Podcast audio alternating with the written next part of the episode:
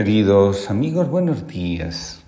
Comparto con ustedes la reflexión del día de hoy titulada Acoger una vida cerrada. Judas Iscariote vive una experiencia sumamente dolorosa.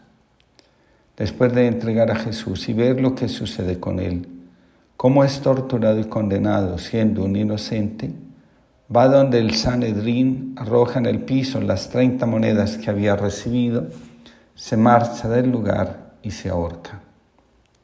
La desesperación en la que cayó este hombre debió ser sumamente abrumante. No encontró otra salida a su angustia. Simón Pedro, después de negar a Jesús y al grupo de compañeros, sale afuera, llora amargamente y en ese instante se cruza con la mirada amorosa de Jesús y el desespero se convierte en algo diferente al abrumamiento. Con toda seguridad que si Judas hubiese encontrado la mirada de Jesús como Pedro, el final de su vida habría sido muy diferente. De eso no me cabe la menor duda. Toda muerte de un ser humano deja un vacío en quienes lo rodean. Cuando esta muerte es producto del suicidio, Además del vacío, queda una tristeza tan profunda que si no se acompaña adecuadamente, puede tomar una fuerza inesperada y acarrear consecuencias difíciles de entender y superar. Juzgar y condenar a quien atenta contra su vida es sumamente fácil. Acompañar la vida para que ésta no se cierre ante la dificultad y angustia exige una generosidad que muy pocos están dispuestos a ofrecer. Daniel Olmos, tanatólogo, señala. La inesperada ausencia de un ser querido que decide darse muerte causa una devastación emocional y cognitiva que derrumba a toda la familia y transforma el sistema familiar porque lo aboca a nuevas dinámicas. Cuando un ser querido decide terminar con su vida, el sistema familiar se ve enfrentado a unos daños emocionales que no se aprecian en otro tipo de pérdidas. La culpa, el remordimiento, la ira y la sensación de abandono se presentan con mayor intensidad que en otro tipo de pérdidas. La duración de este tipo de duelos es mayor con respecto a otros y los cambios que experimentan los miembros del sistema familiar tienden a configurar una realidad que si no se acompaña adecuadamente, termina generando nuevos episodios de depresión, pánico, angustia y muerte. A las personas que han perdido un ser querido por suicidio se les considera supervivientes. El efecto emocional de este acto deja una huella negativa y profunda en el alma del sistema familiar. Ante una batalla decisiva, el general japonés decidió tomar la iniciativa y atacar, a pesar de saber que el enemigo era mucho más numeroso. Aunque confiando en su estrategia, sus hombres estaban temerosos. Camino hacia la confrontación, resolvieron detenerse en un templo. Después de rezar, el general se dirigió a sus soldados. Voy a arrojar esta moneda. Si sale cara, volveremos todos al campamento.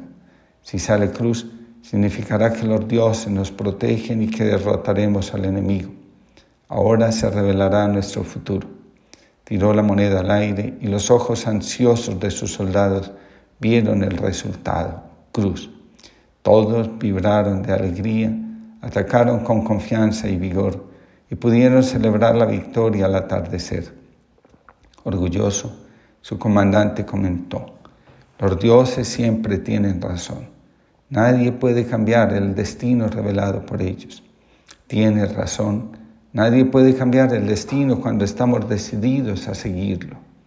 Los dioses nos ayudan, pero a veces tenemos que ayudarlos también, respondió entregando la moneda a su oficial. Los dos lados marcaban cruz. Cuando ocurre un suicidio en la familia, se llama supervivientes a todos aquellos que establecieron un lazo estrecho de afecto y amor con el fallecido. Las personas que presenciaron el evento también entran a formar parte del grupo de sobrevivientes. Después del evento del hombre que se arrojó del décimo piso en un hotel en la calle 70 en Medellín, la multitud que le gritaba, tírese, tírese, quedó sumamente impactada psicológica, anímica y espiritualmente cuando vieron que el cuerpo del hombre se estrella contra el piso y estalla. Daniel Olmos, tanatólogo, escribe, todos los supervivientes quedan atrapados en sentimientos de culpa, ansiedad, sensación de victimización, mayor conciencia de la propia mortalidad. Muchos, después de haber presenciado el acto y de alguna forma haber participado en él, quedan con cicatrices emocionales permanentes. En su alma queda grabada su acción y la del hombre que se quitó la vida. Sin un trabajo interior serio, los supervivientes quedan en una posición más frágil para la elaboración del duelo.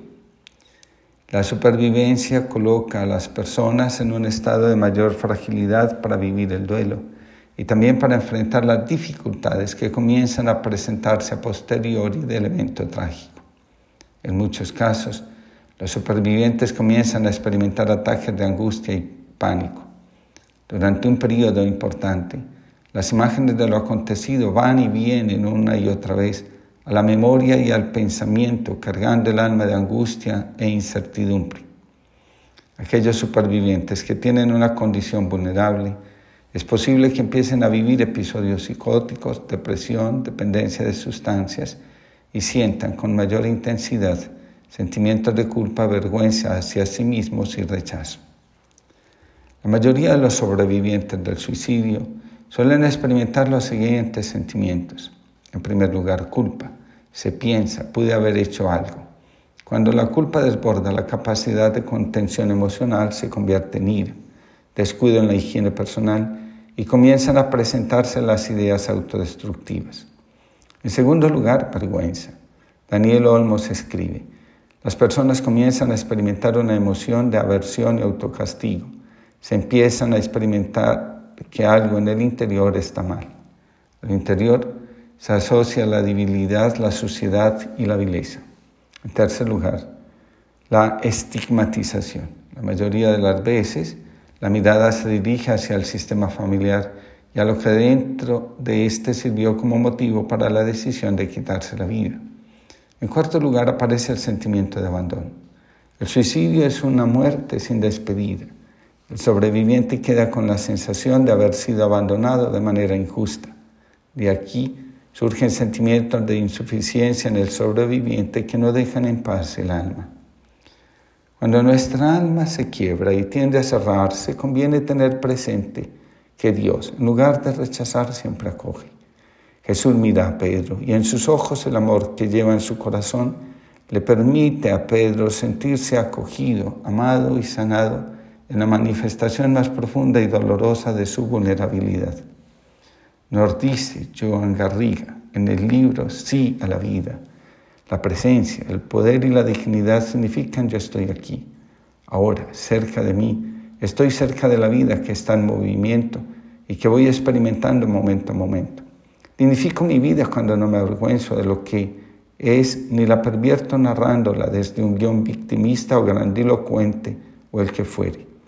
Me mantengo en mi dignidad, en mi poder, el poder de estar donde estoy de no necesitar estar en un lugar distinto. En ello se asienta la plena autoestima que se expresa como concordancia con lo que experimentamos en cada momento, no mediante una versión coloreada de rosa o de positividad o de su contrario.